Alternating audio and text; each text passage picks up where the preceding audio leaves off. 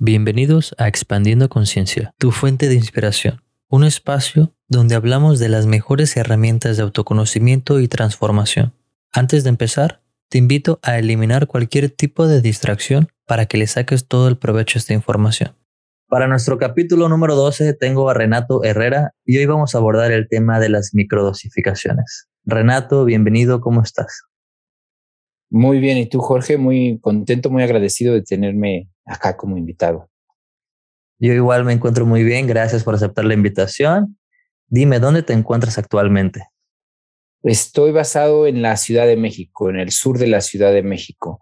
Em, eh, bueno, pues nada, acá andamos. Ok, qué buena onda. Hoy tengo la intención de que profundicemos en el tema de las microdosis, sobre si sirven, no sirven, qué dicen los últimos estudios científicos, cuáles son los mejores protocolos y en qué tipo de enfoques pueden ser implementados para mejorar nuestra vida. Pero antes, como ya sabes, mi canal no solo me gusta promover educación consciente a través de herramientas de autoconocimiento y transformación, pero estoy teniendo invitados para hablar abiertamente sobre los psicodélicos. Así que antes de empezar, me gustaría saber tu historia, quién es Renato y cómo llegas a los psicodélicos. Muy bien, pues mira, eh, soy un publicista que en algún momento estaba buscando respuestas eh, a sus propios procesos internos y eso me embarcó en un viaje que em, me presentó la psicología transpersonal, me presentó la sabiduría indígena y me presentaron las plantas maestras Em, y que poco a poco, en la medida que fui destapando o reconociendo mis propios demonios o mis propio, mi propio proceso, em, al mismo tiempo sentías este o sentía este llamado o necesidad de compartir también de regreso mi, eh, lo aprendido. A manera de servicio. Y mm, fue ahí que me empecé a involucrar eh, en sesiones terapéuticas con LSD. Em, y poco a poco también se me fueron presentando las oportunidades para trabajar con, con hongos, con psilocibina. Eh, y heme aquí, tanto trabajando de forma individual o en grupos pequeños en sesiones como con microdosis. ¿Y en qué psicodélicos trabajas más? ¿LSD o también usas otras sustancias? Ahorita me estoy enfocando 100% a psilocibina, a hongos, eh, cubensis y trabajo, digamos, con eh, el hongo en sí, no con psilocibina eh, artificial o sintética. ¿Y cuándo fue el momento que te diste cuenta de, del potencial de la psilocibina, digamos, de estos hongos? ¿Qué fue lo que viviste, qué, qué experimentaste para decir, wow, o sea, aquí hay algo grande? Creo que el momento más revelador para mí fue eh, a la mitad del año pasado, donde por lo que sea, por el contexto social que se estaba viviendo y sobre todo por mi proceso individual, eh, empecé a con microdosis de psilocibina y me dio genuinamente una, mm, pues, una segunda oportunidad, no sé cómo llamarlo, una, eh, fue un llamado tal cual a despertarme, pero a despertarme en el sentido más esencial de la palabra es actívate. Eh, la vida todavía no se acaba, tienes muchas cosas por delante eh, y, aunque a veces los obstáculos se presentan, hay que aprender a afrontarlos. Desde la óptica em, no necesariamente visionaria de que vino X figura mitológica y me presentó esta información, sino genuinamente de los cambios que yo sentía en mi cuerpo, de cómo abordaba las situaciones que se me estaban presentando, de cómo reflexionaba sobre mis decisiones del pasado y sobre todo de cómo em, ponía mis esperanzas, si quieres verlo de esta forma, en, en, lo que podía empezar a tejer a partir de ese momento con mis acciones y mis decisiones. Eh, y creo que em, en gran medida fue gracias a la psilocibina Eh, químicamente, obviamente, tiene mucho efecto antidepresivo, etcétera, pero creo que eso sin duda fue, ok, esto me funcionó a mí ahorita en este momento tan importante y tan delicado en mi vida y que creo que es importante y necesario compartirlo y empezar a, profundizar sobre el tema y poco a poco estas historias, digamos, de éxito, ¿no? Por decirlo, éxito personal, eh, empezaran a, empiezan a florecer y empiezan a, las personas que confían en mí te empiezan a decir, oye, puta, gracias porque me está ayudando este, eh, me está ayudando a esta, a esta cosa, em, a mis propios problemas y pues sin duda es algo que te, que te llena de, de, energía para seguir compartiendo y seguir eh, caminando este camino, ¿no? De hecho, muchas personas comentan que después de ya sea una toma de macrodosis o microdosis, sienten como este impulso por hacer cosas, como que se renovó esa sensación, esa motivación de poder saber que tiene el potencial de hacer grandes cosas siento que mucho se debe al efecto neurobiológico que viene siendo cuando se reduce la actividad de la red neuronal por defecto, que es como que este centro que nos aísla de nuestros pensamientos rígidos y repetitivos y nuestros comportamientos obsesivos. Creo que al, disolverse esa actividad de la red neuronal por defecto, como que nos liberamos por un momento de la sensación del yo y cuando regresamos podemos regresar con un digamos que restableciendo unos nuevos comportamientos. Pero es curioso porque no a todos les pasa, sin embargo, sí es recurrente este comentario de que siente un impulso por hacer cosas. Ahora, mi pregunta es, ¿cómo, ¿cómo ves la apertura de la comunidad latina con relación a la psicodelia? Yo creo que particularmente Latinoamérica tiene muy, eh, tiene históricamente hablando, todos los pueblos latinoamericanos tienen un pie en la psicodelia desde una óptica chamánica, desde una óptica espiritual inclusive.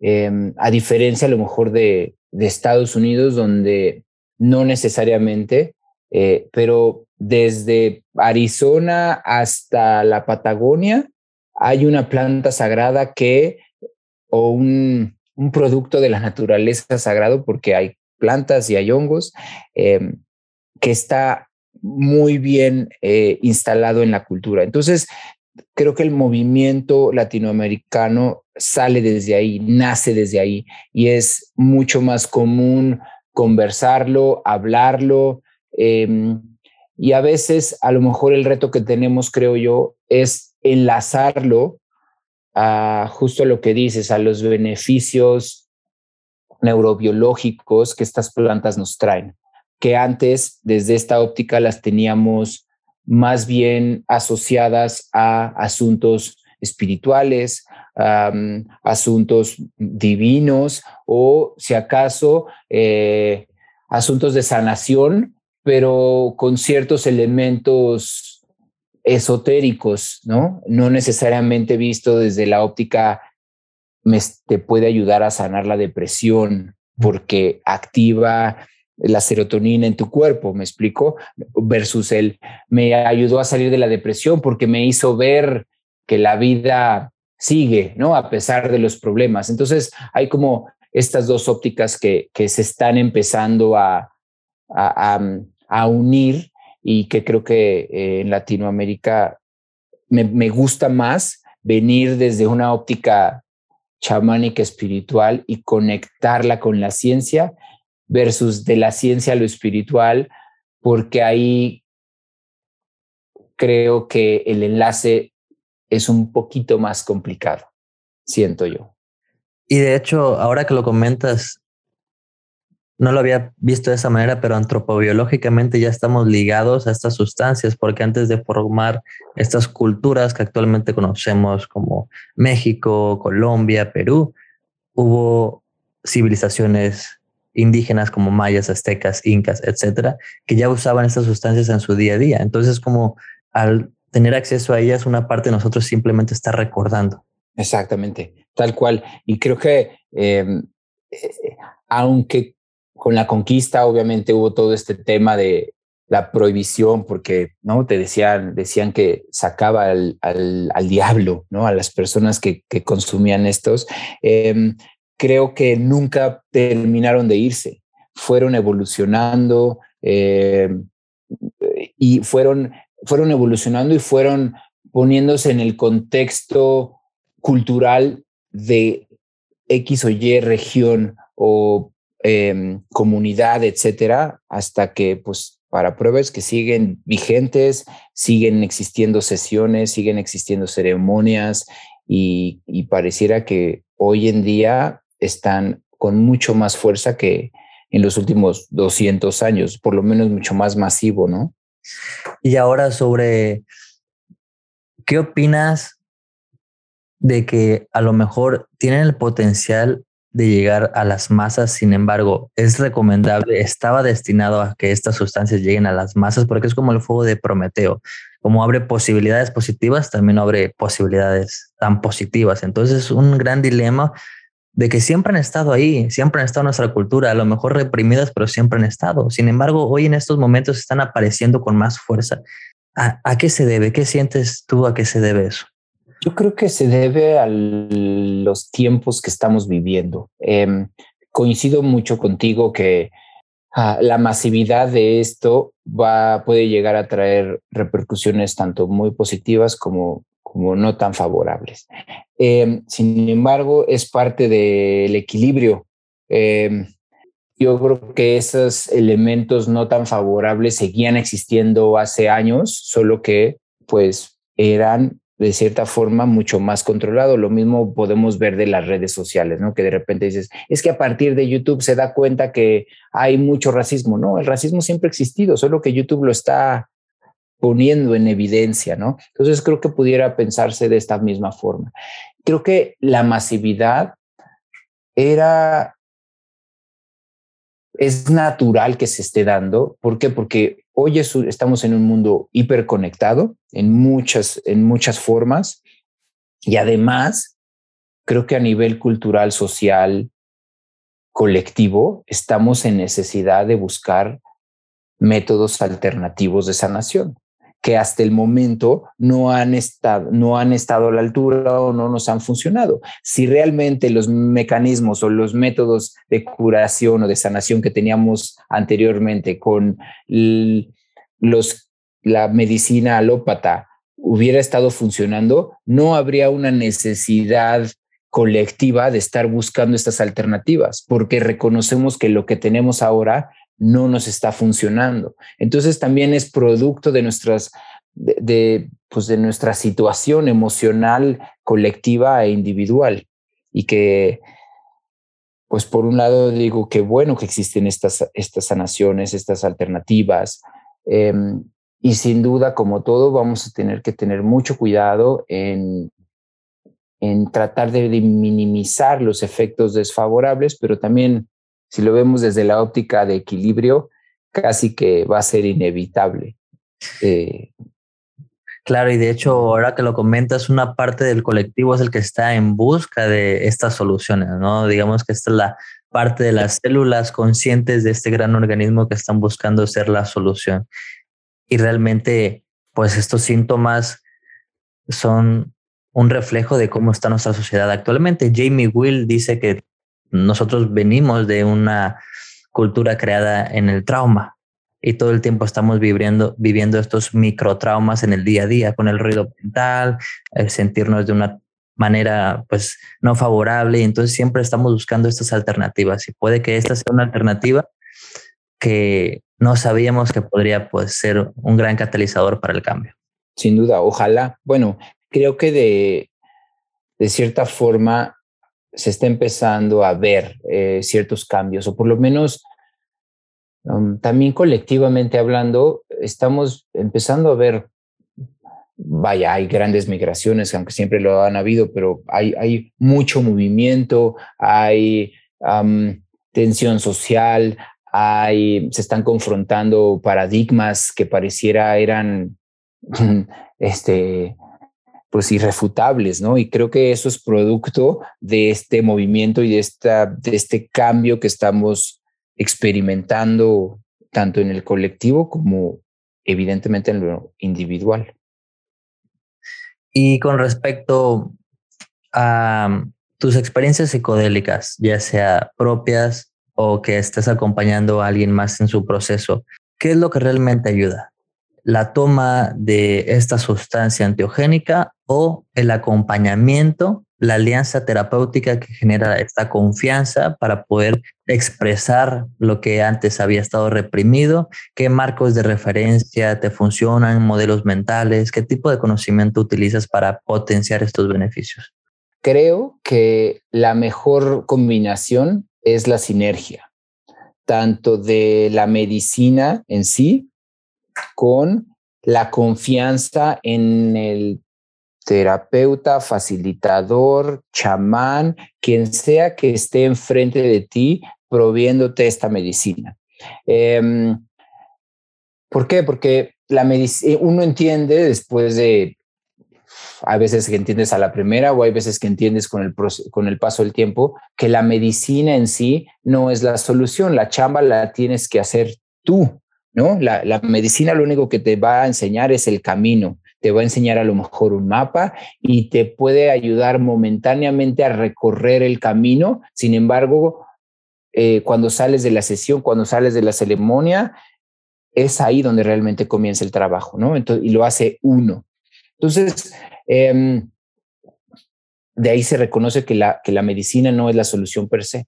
Y por otro lado, es el facilitador o la facilitadora, la chamana, eh, cual sea que sea el método o la corriente, es donde se, y que se genera esa confianza, es donde encuentras em, soluciones, consejos, em, donde encuentras mm, integración de la experiencia previa.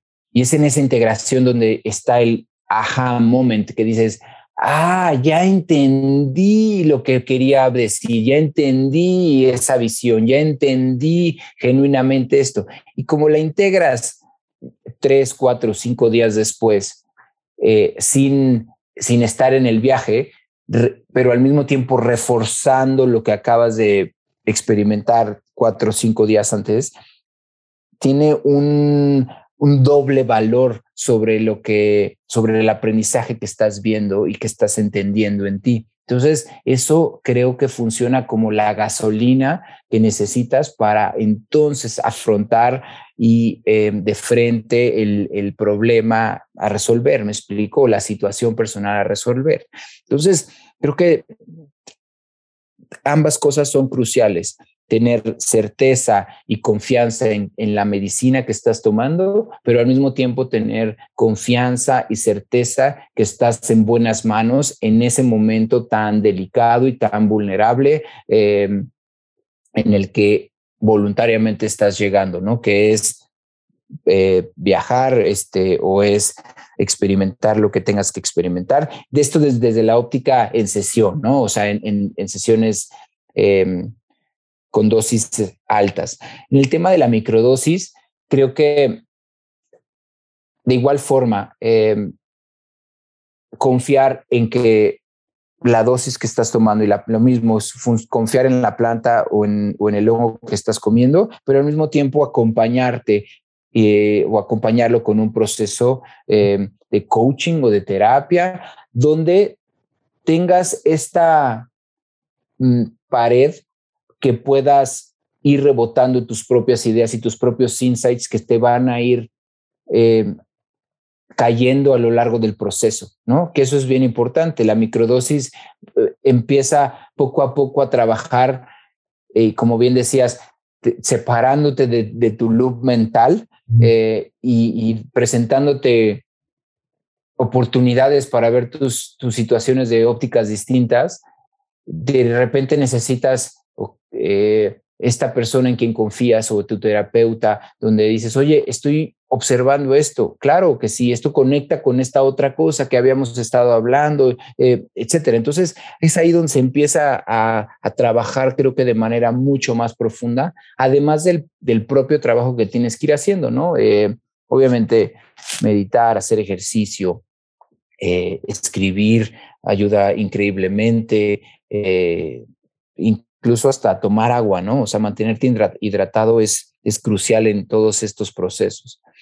Em, entonces, y regresando como a, marcos, eh, digamos, de referencia con los que me gusta trabajar, a mí individualmente me gusta tener eh, un pie eh, en la psicología transpersonal y un pie en el chamanismo. Entonces, de cierta forma, en mi, pues en mi librero, ¿no? Tengo cosas de Stan Grove como, como Harner, ¿no? O sea, tengo, tengo libros de chamanismo y de eh, incluso de, de, budismo y de, eh, vaya, cosas espirituales, como de, em, de psicología en el sentido donde te presentan los mapas, em, los mapas perinatales, donde al final de cuentas estás reviviendo tu proceso de nacimiento. Entonces, estos dos elementos eh, a mí me dan certeza, eh, confianza en, que, en que todo lo que está sucediendo está proyectando algo que se está viviendo o que se vivió y al mismo tiempo eh, no dejar a un lado las posibilidades chamánicas y de energía que se están experimentando en ese particular momento, puesto que estás tú también amplificado, ¿no? Y de hecho creo que la, cuando trabajamos con psicoterapia psicodélica o con estas sustancias, sí requerimos ser transdisciplinarios, no enfocarnos solo en unos lentes de percepción, digamos, no solo a través de la psicología o no solo a través del chamanismo, no solo a través del budismo, sino una combinación de todas estas grandes fuentes de aprendizaje y de enseñanzas para poder entender mejor nuestra experiencia, porque como que todas nos van a dar un entendimiento más amplio de lo que se está viviendo. Ahora, sobre el tema del acompañamiento, digamos que nosotros en la cultura latinoamericana y México como tal, estamos en una cultura que no se valora la salud mental ni ir a terapia, que ir a terapia es ir a un acompañamiento, no para que la terapia te cure, sino para que tú hagas el trabajo por ti mismo, pero que tengas un acompañamiento. Sé que hay personas que al tomar, digamos, entiógenos pueden cambiar su vida, pero hay otras que puede que no y realmente puede que queden muy dañadas. Sin embargo, ahorita hablando sobre la importancia de el acompañamiento con la medicina, ¿qué tan importante sientes tú que es el acompañamiento terapéutico o, o acompañamiento chamánico o acompañamiento psicológico para que realmente uno saque los mejores beneficios de esto? Mm, y esto, esta respuesta que te doy, te la platico de como paciente, te la respondo como paciente y creo que es crucial. Sin duda, comparto lo que dices de vivimos en una cultura donde no se valora eh, eh, ir a terapia de ninguna forma eh, y creo que eso también está empezando a cambiar porque uno poco a poco empieza a reconocer que de la misma forma que te que valoras que tengas un profesor de piano o un profesor o una Em, entrenadora cardiovascular, lo que sea, también vas a empezar a valorar que necesitas un profesional de la salud mental, ¿no? Em, porque al final de cuentas, ahí estás reconociendo que hay algo que necesitas atender. Y eso, eso creo que es la primera victoria que uno tiene. Y es, ok, hay algo raro, hay algo que, que, no puedo, que no me está permitiendo ser yo mismo.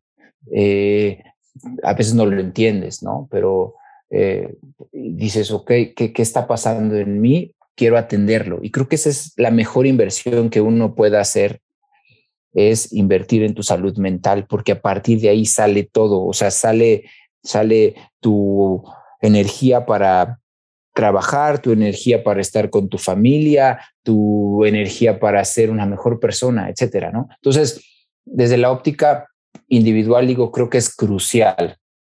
Eh, ¿Con qué frecuencia? Yo creo que eso sí ya dependerá de, tu estado, ¿no? Eh, pero sin duda siempre es válido tener como una parada en pits y de decir, oye, a ver, quiero validar estos conceptos en los que he estado rumeando todo este tiempo, este, para otra vez eh, encauzar bien el río, o hay personas que genuinamente lo necesitan con una mucha mayor frecuencia, tal vez una, una a la semana, etcétera, pero también entender que eso es una flexibilidad, no es o todo o nada. también tú, eh, de la misma forma que, entrenas, hay veces que necesitas entrenar, no sé, cinco días a la semana y hay veces que con una vez a la semana estás bien, ¿no? Este, em, entonces, creo que eso es también un llamado a todas las personas que están escuchando, que mm, es, es, es, la mejor inversión que puedas tener en ti mismo. Y que creo que asociado a los psicodélicos se potencializa y se, se hace doble eh, el beneficio y la necesidad. ¿Por qué? Porque siento que los psicodélicos es como, a veces se siente como si estás explorando al universo. Y explorar el universo es enorme. El universo interno me refiero. A veces el universo interno es tan grande es, o es sin duda igual de grande que el universo externo. Entonces, en esa exploración, lo que, mejor, lo que tal vez necesitas es un guía que te ayude a explorar ese universo interno contigo. Eh, y como un buen guía te va a ayudar a enseñar los caminos y te va a decir, mira, por aquí está pasando esto. Y en algún punto uno tiene la confianza y el conocimiento de, irse, de ir a explorarlo solo. También eso se vale.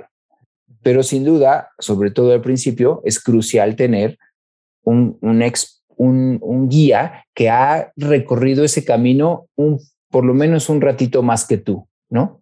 Y, este, y creo que esa es en realidad la labor, sobre todo de la terapia psicodélica, es también reconocer que es un mundo inmenso, que es un mundo que está comenzando, que la información que cada vez es más em, es poca en comparación con mucha otra información que hay. Em, y que, bueno, también estamos casi que aprendiendo juntos, ¿no? En, en, en terapeuta paciente. Y me gustó mucho cómo pusiste este concepto de que cuando buscamos aprender algo, buscamos un profesional. Digamos, si queremos aprender, vamos a la escuela. Si queremos curarnos de una herida, vamos con el doctor. Si queremos aprender piano, vamos con un pianista, alguien que ya sabe el camino. Entonces, por eso es importante ir con un experto, un mentor, un terapeuta, ya que la terapia es este espacio para poder procesar problemas o situaciones de conflicto difíciles que no hemos podido aceptar. Y es más, hay una terapia que se llama terapia de aceptación y compromiso, que lo que nos ayuda es a promover la flexibilidad psicológica.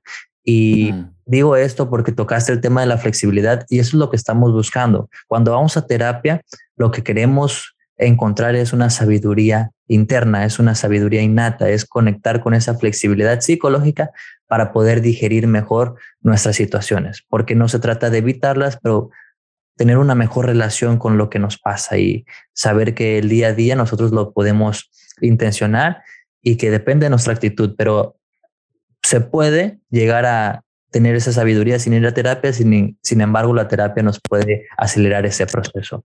Ahora, para entrar en el tema de lleno el día de hoy sobre las microdosificaciones, Quiero aclarar que no estamos promoviendo el consumo de ninguna sustancia, solo ofrecemos información educativa para hacer una mejor toma de decisiones. Las microdosificaciones son una práctica regular de usar una dosis subperceptual de psicodélicos. Reportes cualitativos sugieren que las microdosis mejoran nuestro bienestar y la cognición. Sin embargo, estudios dicen que también estos relatos pueden ser parte del efecto placebo. Renato, me gustaría que nos contara sobre tu punto de vista sobre las microdosificaciones. Claro, está toda esta información sobre la mesa que, platicas, ¿no? Este, todas estas conexiones neuronales que surgen a partir de, de la microdosificación. Eh, incluso también es muy común desde la óptica científica, eh, pues siempre compararlo con el efecto placebo. Eh, lo que sí te puedo contar por experiencia es que la microdosificación en mi caso, te ayuda de formas muy poco perceptibles al principio, que es solo que es solo en retrospectiva, al cabo de un par de semanas, que empiezas a notar y decir, oye, llevo ya X número de tiempo de días evitando este pensamiento, evitando, me he estado levantando em, con más energía, eh, de repente siento que he estado teniendo mejor, he conciliado mejor el sueño y que creo que ese es la, el, la primera, el primer consejo que puedo poner sobre la mesa es la micro, no, es, no esperes de la micro lo que a lo mejor te da el tafil o el NyQuil, o sea, un efecto inmediato así de pum. Es algo que está trabajando desde el día uno contigo y que uno darse cuenta de estos beneficios puede llegar a tomar X número de tiempo, depende qué tan inclinada está tu colina. Y eso es a lo que me refiero, es, hay veces que empezamos la microdosificación porque estamos genuinamente en un proceso complicado. Y de repente eso implica que tenemos que pedalear la bicicleta empezando de subida. Y es ahí cuando, híjole, nos cuesta trabajo, queremos tirar la toalla. Pasando esa primera subideta, nos damos cuenta que el esfuerzo que veníamos pedaleando ya no es tanto, incluso nos puede llegar a tocar una bajadita. Y entonces de repente sientes que, y eso es sobre todo cuando son estos días que no estás tomando, que dices, ok, hoy no me tomé nada, pero me sigo sintiendo bien. Y entonces ahí como cuando ves que, la, que el camino en la bicicleta empieza a, descender y ya no necesariamente tienes que pedalear, pero sigues avanzando. Entonces, em, creo que la micro es muy valiosa considerando dos elementos. Uno, paciencia y dos, continuidad. Por lo menos una continuidad que te merezca un mes, ¿no? Con los sus debidos protocolos, que ahorita seguramente profundizaremos con eso. Pero creo que eso es, eso es como el destaque lo que, lo que comento sobre la microdosis. Y de hecho hay un estudio por Robin Carhart Harris que analizó un grupo tomando antidepresivos y otro tomando microdosis de psilocibina y los resultados dicen que no hay como una diferencia significativa, que esto no son noticias malas a la psilocibina, es más, al no tener cambios significativos significa que tiene el mismo potencial que un antidepresivo. Eso sugiere que sí nos sirve como para sentirnos mejor y es un antidepresivo natural. Y puede que esto sea más que un efecto placebo, como tú dices, requiere de paciencia y continuidad para ver los cambios porque a lo mejor no es tan fuerte como otras sustancias que hayas mencionado como el NyQuil o el Tafil, pero sin embargo está haciendo su trabajo a un nivel, eh, digamos, no quiero decir lento, pero un poquito eh, es más prolongado. Sin embargo, también depende de la conciencia con lo que se hace esta toma. Entonces, ahora, me comentas sobre tu opinión acerca de cómo te han servido a ti, lo que has sentido, pero también qué, qué has aprendido sobre ellas. ¿Cuánto tiempo llevas trabajándolas en ti cuando hablas de paciencia y continuidad, ¿al cuánto tiempo es que puedes empezar ya a ver como que beneficios con las microdosis? Sí, mira, hace un par de años eh, empecé, estuve en un protocolo de microdosis con LSD em, y siento que esa medicina me trajo ciertos aprendizajes, em, pero los, lo suspendí, lo dejé por X o Y razón. Em, y retomo microdosis hace unos ocho meses más o menos con psilocibina. ¿Qué beneficios? ¿Qué, ¿Por qué le retomo y por qué pienso que es valioso? sin duda, como bien dices, es un antidepresivo natural. Eh, me, yo las, me, me ayuda muchísimo a abordar el día de una forma muy distinta. desde en el momento que te levantas, em, hay una, digamos, un llamado a atender la vida. Em, al mismo tiempo, me ha inyectado con una, una ola de energía. Em, y sobre todo lo que más beneficio he observado es esta capacidad de poder observar mis procesos de pensamiento desde un costado y decir, ok, llevo tres días o tres minutos o tres horas encontrando cosas negativas en donde estoy parado. ¿Qué te parece si dejas de pensar eso y entonces encuentras cosas positivas? Te das cuenta cómo estamos en automático constantemente autosaboteándonos y que en el camino y en, el, y en la extensión de ese día tras día autosaboteándonos, como dices, reviviendo nuestros microtraumas todo el tiempo, es imposible florecer, es imposible nacer, es imposible trascenderlos. A partir de la microdosis, en mi caso, volteas y ves estos momentos para entonces poder hacer algo al respecto, para poder entonces voluntariamente apagarlos em, y también voluntariamente empezar a fomentar nuevos hábitos saludables en ti, desde la alimentación, tus horarios de dormir, eh, en mi caso particular, el contacto con la naturaleza, porque también esta medicina lo que hace es te está llamando a que te conectes con la naturaleza. Entonces, de repente los beneficios a partir de la microdosis se se ven reflejados en todos los aspectos de tu vida. Pero sobre todo, lo más padre es que cuando acaba tu protocolo, tu mes, tus días donde estás en descanso, te das cuenta que, regresando a lo que decíamos hace rato, la medicina no lo es todo, la medicina es la herramienta y lo único que hizo es mostrarte el camino. Entonces, en estos espacios de break, en estos momentos de no toma, dices, ok, hoy no toca tomar, pero ya sé qué hacer, ya sé cómo no pensar en esto que me está dando vueltas en la cabeza, ya sé cómo eh, tener una vida mucho más saludable. Entonces, le das un doble valor a la microdosis porque reconoces que no es una muleta que te estás, que te piensas tomar de aquí para el día que te mueras, como lo pudiera ser otro medicamento, sino lo valoras como una herramienta que te está enseñando o estás aprendiendo a vivir de una mejor forma de aquí para adelante. Y si el día de mañana no tienes microdosis, pues en teoría no deberías de tener problema porque ya aprendiste. La microdosis lo único que hizo fue enseñar. Entonces también es muy interesante porque los protocolos inclusive pues están diseñados para no ser algo ongoing de por vida. Siempre tienen sus breaks, sus, sus meses acotados, también como para darte oportunidad de eh, asimilar lo aprendido y, enseñarte a, caminar, ¿no? Es como ir a terapia corporal que estás regresando a trabajar, a, caminar, ok, ya, quítate las muletas e intenta caminar así solito, ¿me explico? Eh, entonces, es así como la, la, visualizo. Claro, como si fuera un curso de autoconocimiento donde eres el maestro y el estudiante al mismo tiempo.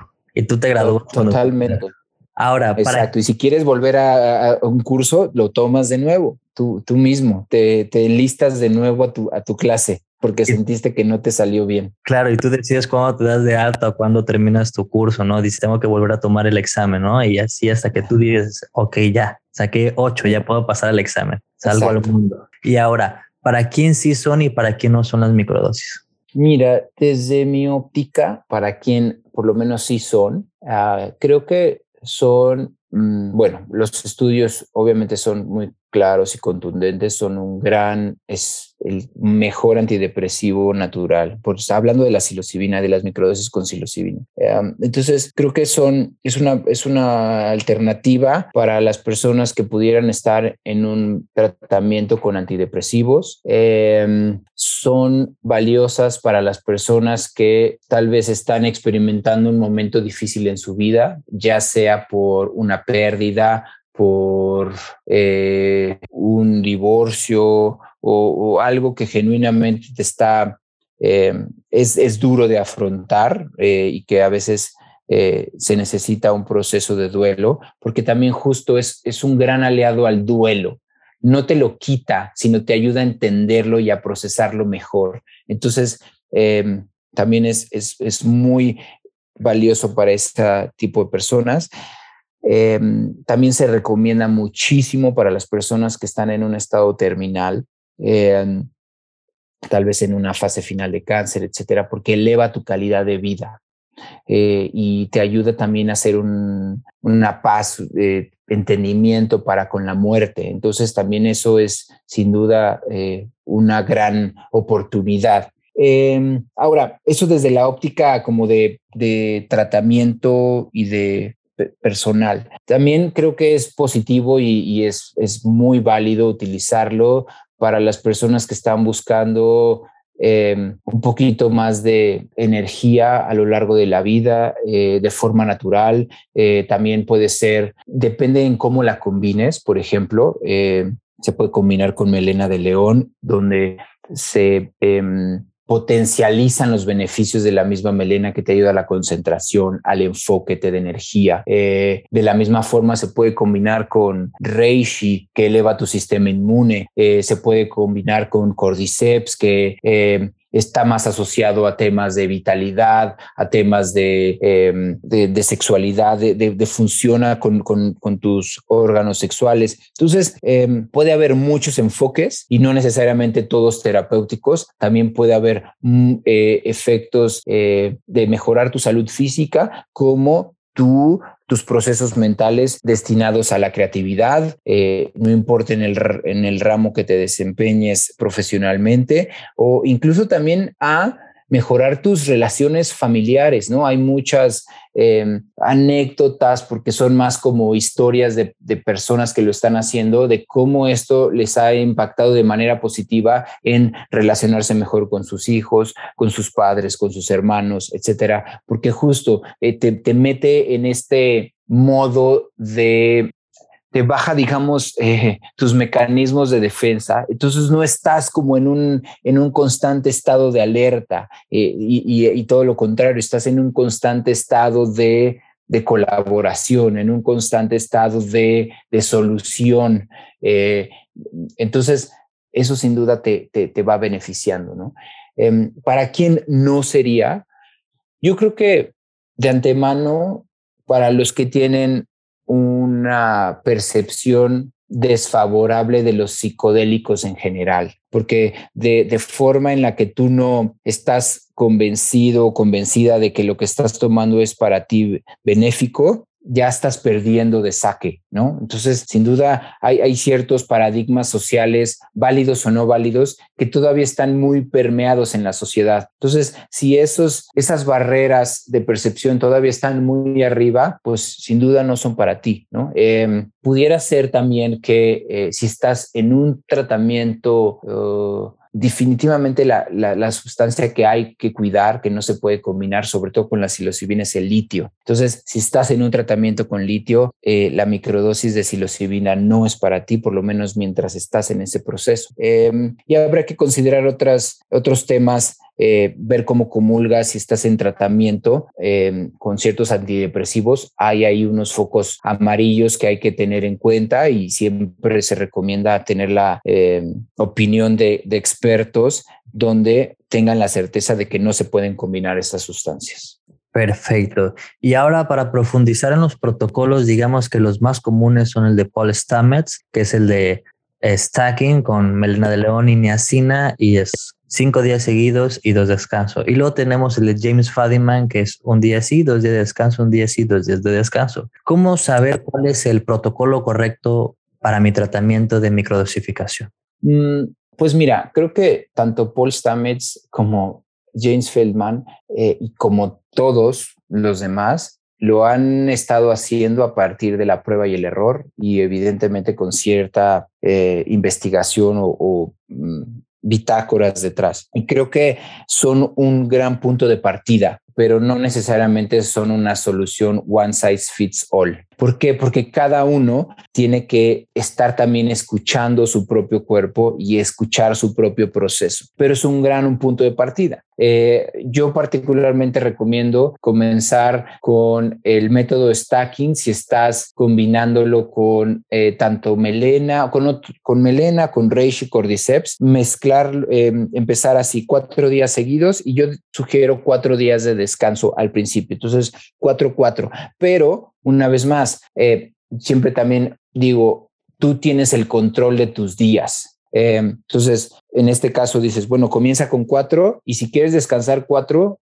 perfecto. Si quieres descansar cinco, seis, hasta seis y luego regresa. Eh, y en el otro caso, en el de uno toma uno y descansa uno, puede ser también uno y descansa dos o uno y descansa tres. Una vez más, tú tienes el control. Hay personas incluso que se sienten más cómodas no descansando y tomándoselo eh, eh 15 días seguidos o 30 días seguidos y luego su proceso de descanso al final. Y eso es bien importante, donde sí todo mundo coincide. Eh, al cabo de un mes o de dos meses que estuviste en ese proceso, tómate dos semanas de descanso para que tu cuerpo vuelva a, a sus, o sea, para que saques de tu sistema cualquier tipo de, tolerancia que has desarrollado eh, y para que en todo caso, si quieres volver a comenzar, se sienta que estás comenzando una vez más físicamente y, entiendas los beneficios desde esa óptica. Entonces, esos que mencionas, sí, bueno, regresando, eso creo que son un gran punto de partida, pero cada uno puede tener este,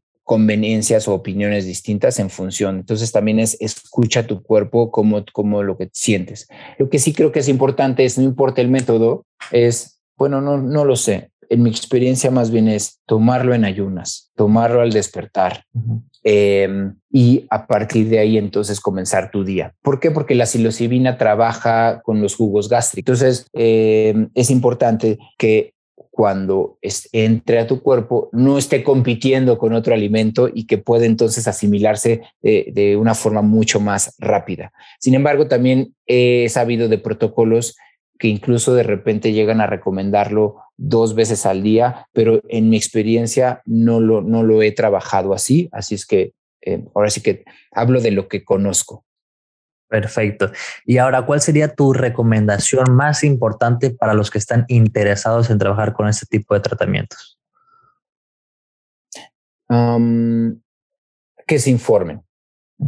Primero es informarte, saber de dónde viene, cómo se hacen, eh, específicamente de, los productos que estás, que estás por comprar o que estás por adquirir o lo que sea.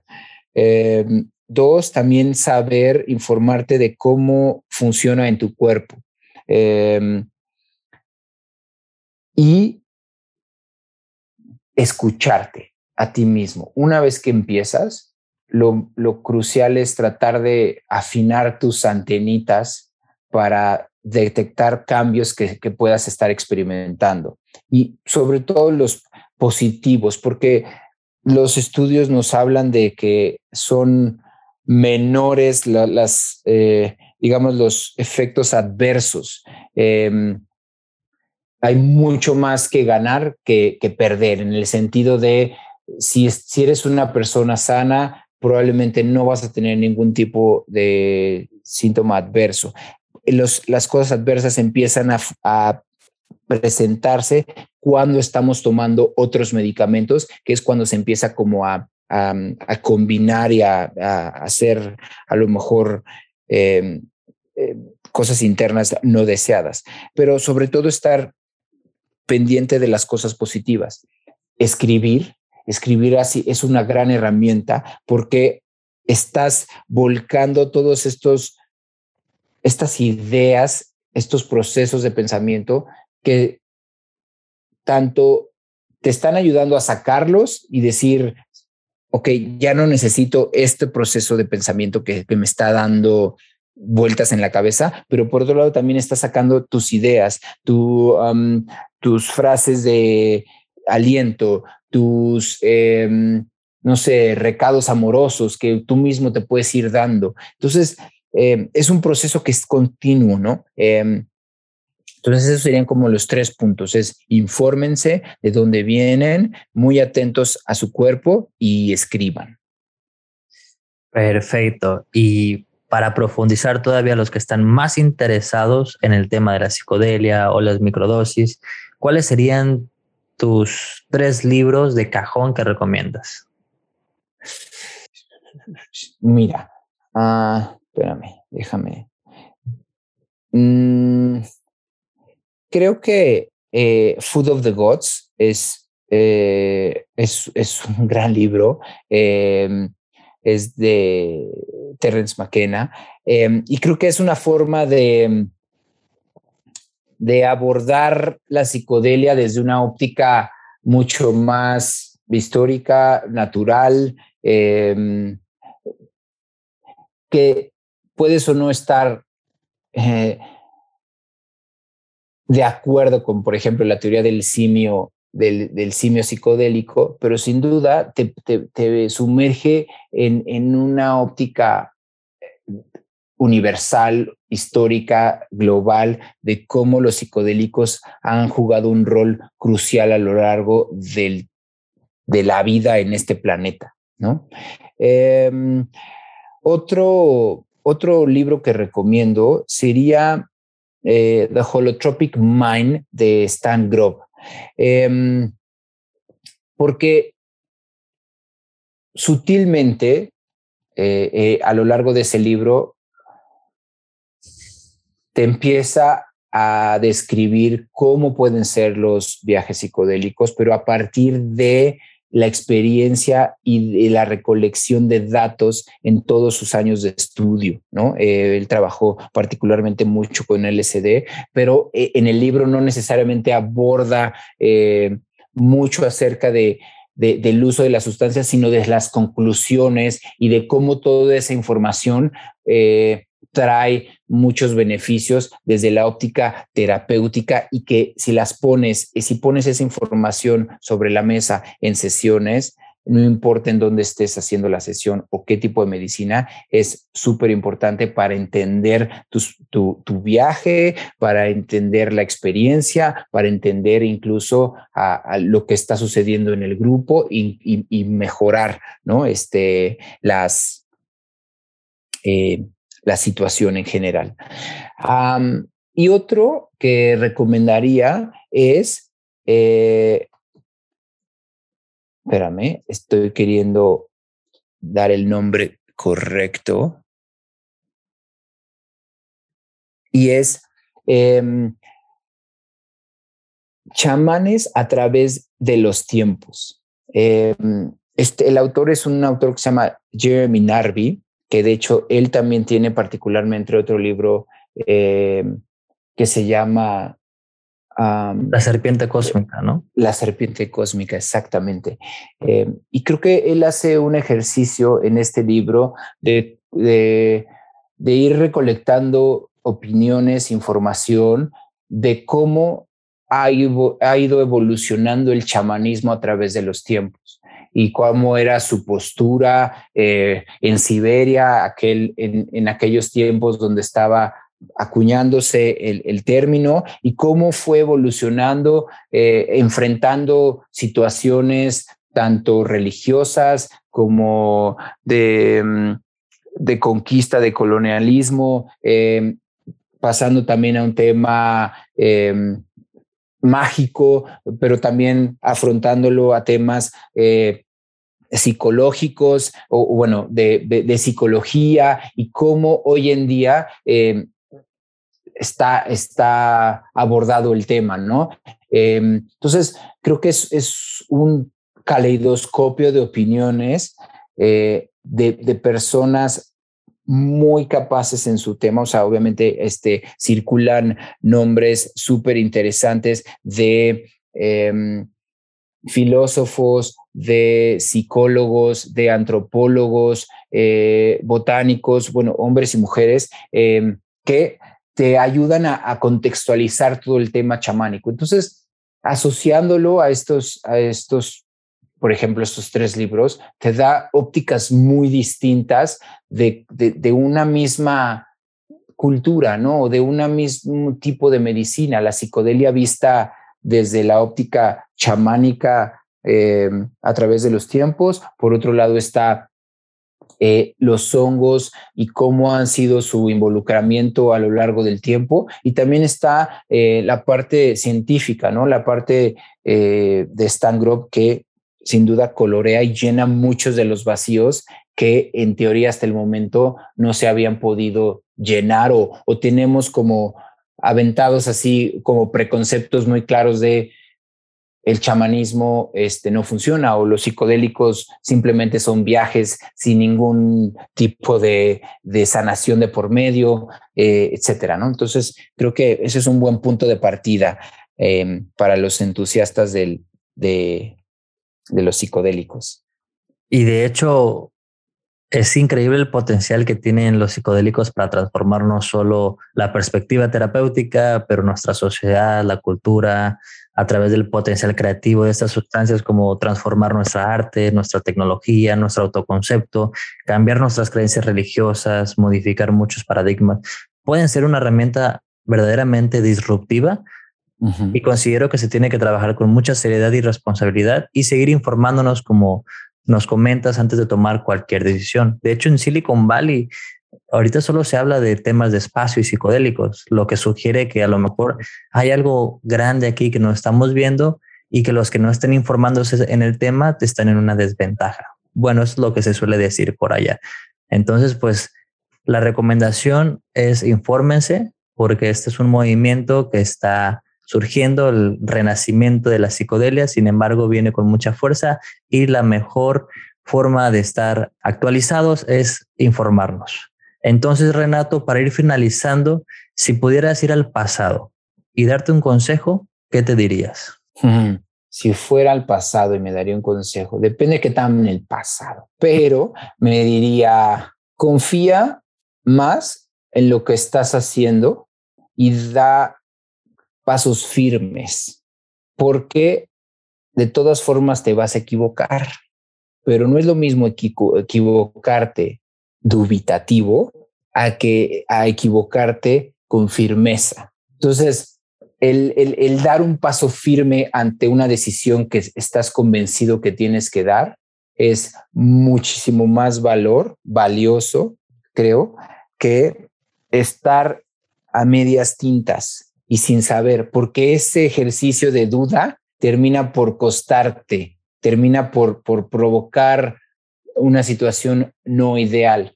Entonces, mi, a, mí, a, mí, a mí mismo me diría, ten confianza en lo que estás haciendo, en lo que estás pensando, ¿no? Este, pero no es perfecto, nada es perfecto y, y, y vas a cometer muchos errores, pero están buenos esos errores. Eh, eh, tarde o temprano vas a dejar de hacerlos porque ya los aprendiste, pero confía más en ti.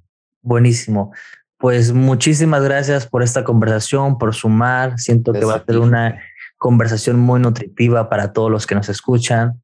Y me gustaría preguntarte, para los que les gustaría contactarte, ¿dónde te pueden encontrar? ¿Cuáles son tus redes sociales? Claro que sí, Jorge. Te cuento. Me pueden contactar pues, bueno, de forma directa en Ren Herrera en Instagram y también eh, una plataforma de contenidos que eh, estoy alimentando que se llama agnis.earth. Ahí, em, sin duda, en cualquiera de las dos podemos seguir conversando, extendiendo esta conversación. Este, y pues me, me va a dar mucho gusto tenerlos o tenerlas por ahí curioseando. Gracias por tu atención y tu tiempo. Bienvenido a tu nueva casa, a tu nuevo espacio Bienvenido a Expandiendo Conciencia.